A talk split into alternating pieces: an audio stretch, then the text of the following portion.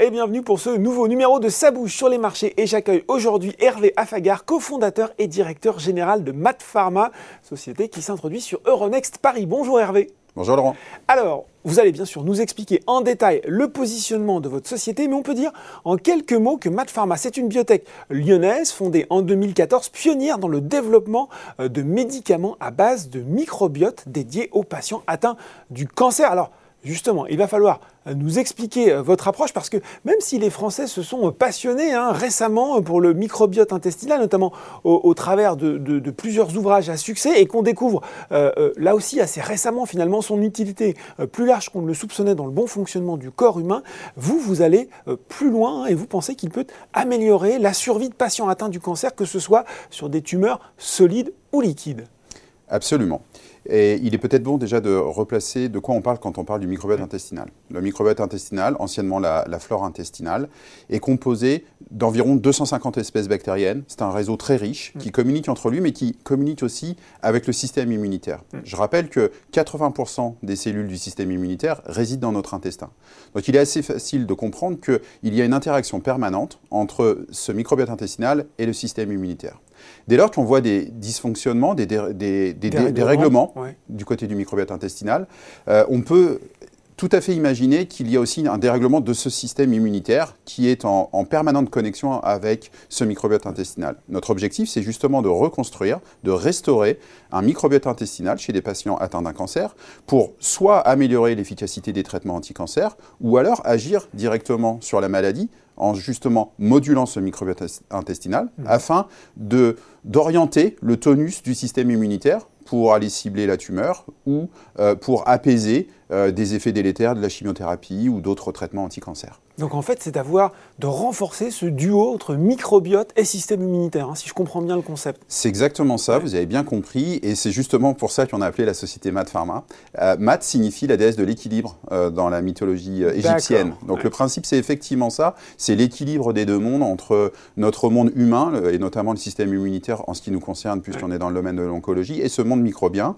Et c'est exactement ça, et c'est ça qu'on maîtrise chez Mat Pharma, et ce qui permet de développer un certain nombre de candidats médicaments. Alors justement, on va y venir. Hein. Alors moi, je retiens quand même 80% des, cellules immunitaires qui sont dans l'intestin. Je pense que ça, on ne le sait pas forcément. Justement, fort de cette conviction, vous avez donc plusieurs candidats médicaments. Finalement, il va falloir nous dire dans quelles indications et à quel stade de développement euh, en sont ces candidats médicaments. Je rappelle rapidement que les essais cliniques, hein, pour les gens qui nous regardent, qui sont peut-être pas familiers des biotech, euh, se déroulent en trois phases avec, à l'issue de la phase 3, une demande d'autorisation de mise sur le marché. Où vous en êtes euh, de ce point de vue-là?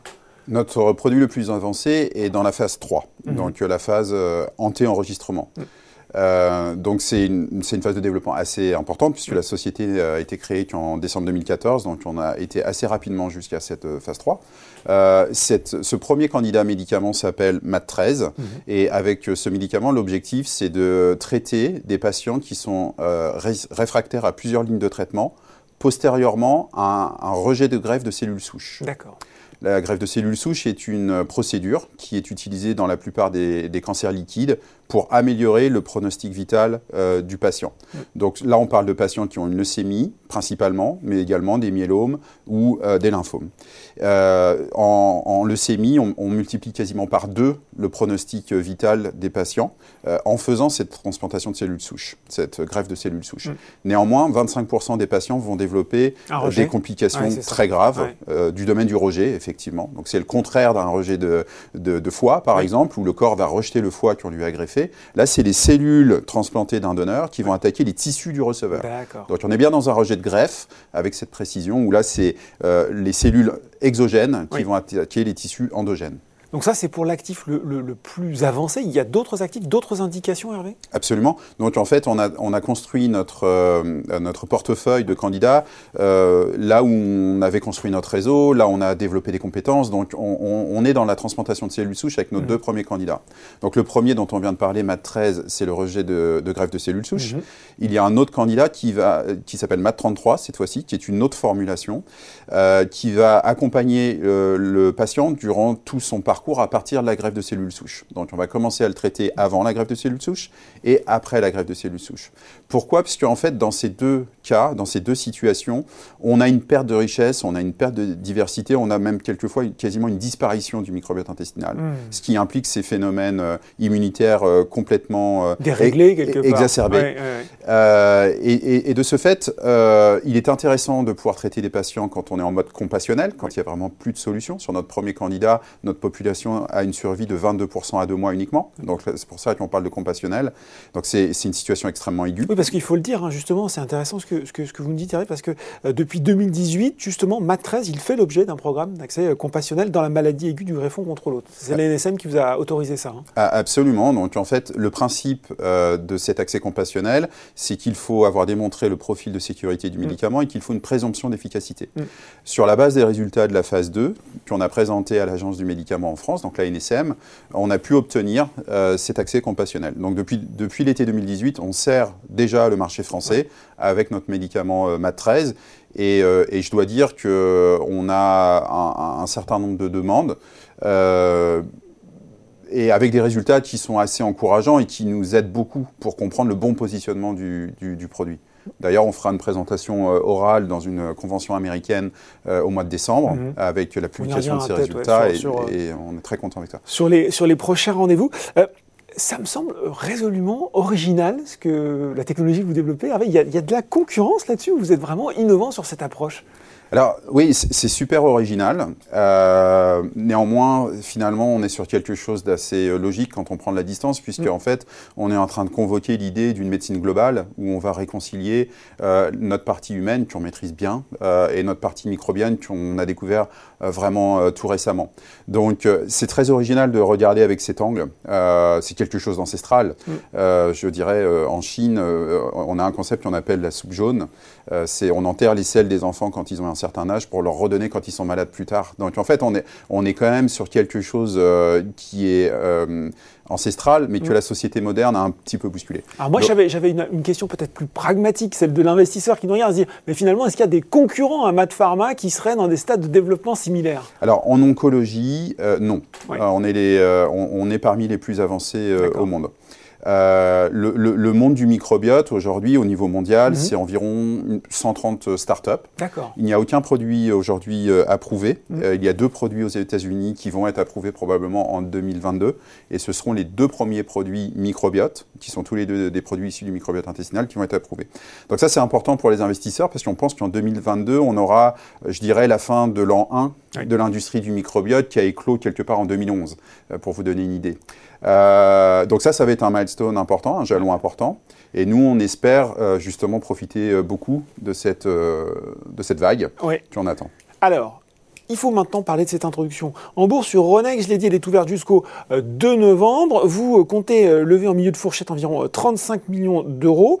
Il faut le dire, vous avez déjà levé 25 millions d'euros en décembre 2020. Alors on l'a vu, il y a des indications à haut potentiel, il y a, des essais cliniques en cours en oncologie, il y a des essais précliniques, il y a une plateforme technologique également, un propriétaire qui s'appelle MET, Microbiome Ecosystem Therapy pour développer et produire euh, des candidats médicaments à l'échelle industrielle. Finalement, comment vous allez euh, prioriser euh, ces développements? Quelle feuille de route vous pouvez donner aux investisseurs qui, nous regardent? Et puis aussi, question, quand on a une biotech, on va vous la poser des millions de fois, quel horizon financier tout cela va-t-il vous donner? Bien sûr. Donc, Effectivement, déjà, on a un premier niveau de, prioritisation. On est, focus en oncologie, alors qu'il y a beaucoup de sociétés du microbiote qui sont en infectieux mmh. ou d'autres mmh. choses. Euh, donc nous, on est, on est, focalisé en oncologie. On a commencé par euh, les tumeurs euh, liquides, euh, lymphome, myélome et leucémie, parce que pour nous, c'était avec nos premiers médicaments le, le, le, le, plus facile à atteindre en termes de démonstration mmh. clinique. Mmh. néanmoins, on va s'étendre pas à pas vers les tumeurs solides. Et on sait que c'est plus compliqué dans cette indication. C'est plus compliqué, c'est pas tout à fait le même principe. C'est-à-dire qu'en tumeur solide, on va venir en coopération, notamment avec avec les immunothérapies. C'est-à-dire qu'on n'envisage pas que notre traitement va directement traiter le cancer lui-même. On va vraiment arriver en coopération avec les immunothérapies, puisqu'on on a démontré que pour que l'immunothérapie soit efficace, il faut qu'il y ait un certain type de microbiote. Et donc la, nouvelle génération de produits euh, va être un produit qui va être euh, co-fermenté. Donc ça fait aussi l'objet par rapport à la levée de fonds euh, de l'extension de, la multiplication par 6 de nos capacités de manufacturing, par exemple, pour monter une usine, cette fois-ci à, échelle industrielle, qui répond aux bonnes pratiques de fabrication, et justement construire des médicaments qui vont être spécifiques par indication pour accompagner les immunothérapies. Donc c'est un concept un peu différent. Donc on va y, on, va y aller étape par étape. priorité sur l'oncologie, moi c'est ce que je retiens. Ça c'est clair. Voilà. ensuite, on va, on, on, va amener commercialement nos produits sur le marché pour ce qui concerne les tumeurs liquides, mhm. qui sont des marchés plus réduits en termes de taille euh, que, que l'oncologie euh, solide. Mhm. Donc on fait notre preuve du concept au niveau clinique, mais également au niveau commercial euh, sur les tumeurs liquides, et ensuite on étend pas à pas vers les tumeurs solides. Alors c'est intéressant parce que justement, là aussi, les gens qui connaissent les biotech savent qu'il y a toujours cette question, est-ce qu'on porte seul un projet pour garder la création de valeur? Est-ce qu'on fait euh, des partenariats? Finalement, vous, quelle est votre stratégie euh, vis-à-vis de ça? Est-ce que c'est effectivement euh, d'y aller solo sur certaines choses ou d'assez vite chercher des partenaires industriels? Sur, sur, les tumeurs liquides, encore une fois, on est sur un, marché d'une taille euh, raisonnable. Les deux premières indications, on est environ sur 20-25 euh, 000 patients par an. Donc ça, on pense qu'on peut le gérer nous-mêmes et effectivement, ça nous permet de bénéficier d'une marge brute qui est relativement importante, mm. Puisque c'est une société qui s'est euh, créée ex nihilo. On a principalement fait la R&D nous-mêmes avec un transfert de savoir-faire néanmoins de, l'INRA à Jouy-en-Josas vers Mat Pharma. Néanmoins, on, a un potentiel de marge brute qui est très important sur un marché accessible euh, est très spécialisé. Mm. Euh, des centres de transplantation de cellules souches, en France, il y en a une trentaine, mm. c'est tout. Euh, donc on, pense, on pense que c'est plus important pour nous, pour nos actionnaires, de capitaliser là-dessus. Sur les tumeurs solides, on est tout de suite sur des marchés de 200 000 patients par an. C'est une autre affaire. Donc là, comme je l'ai dit, on va, on va être plutôt en combinaison avec des immunothérapies. Donc là, les, les grands, les grands players, c'est BMS, Merck, Pfizer, AstraZeneca, qui ont des, produits soit commercialisés, soit en développement dans les immunothérapies. Donc typiquement, on va faire des partenariat pour la partie euh, produit pour les tumeurs solides. On va plutôt être sur une logique de partenariat. Alors Hervé, vous le savez, on est sur Boursorama. Les investisseurs qui vous regardent sont euh, pour certains familiers des biotech. Et ce qui va les intéresser, c'est le déroulement de cette étude euh, de phase 3 et aussi cet horizon financier. Je vous posais la question à l'instant. Qu'est-ce que vous pouvez leur dire à la fois justement sur la visibilité que ça vous donne et finalement sur les dates concrètes d'avancée, de progression de cette étude de phase 3 oui, bien sûr. Euh, cette euh, levée de fonds va nous permettre de couvrir les besoins de la société jusqu'à fin 2023. Fin 2023 correspond aussi à la fin de cette étude de phase 3. Mhm. Donc nous aurons euh, emmagasiné l'ensemble des résultats sur tous les patients. Et si les résultats sont suffisamment euh, bons, alors on pourra envisager de déposer une demande d'autorisation de mise sur le marché en 2024. Bon, donc demande de mise d'autorisation sur le marché en 2024, des résultats 2023, des résultats intermédiaires peut-être déjà dès 2022 Absolument. Euh, dans le protocole, il est prévu de regarder à la moitié des patients, donc environ euh, fin 2022, les signaux qu'on voit à la fois sur l'efficacité et la sécurité. Bon ben voilà, très clair pour ces prochains rendez-vous. Merci beaucoup Hervé Afagar, cofondateur et directeur général de Pharma, d'avoir présenté pour nous les de votre société qui s'introduit actuellement. Et on espère que vous reviendrez euh, commenter votre actualité sur un prochain journal des biotech. Avec grand plaisir. Et je rappelle, si vous avez été convaincu par cette présentation que l'offre, elle est ouverte jusqu'au 2 euh, novembre pour un prix de l'action compris entre 13,50€ et 16,50€. Ça bouge sur les marchés. C'est fini pour aujourd'hui. À très bientôt pour un nouveau numéro.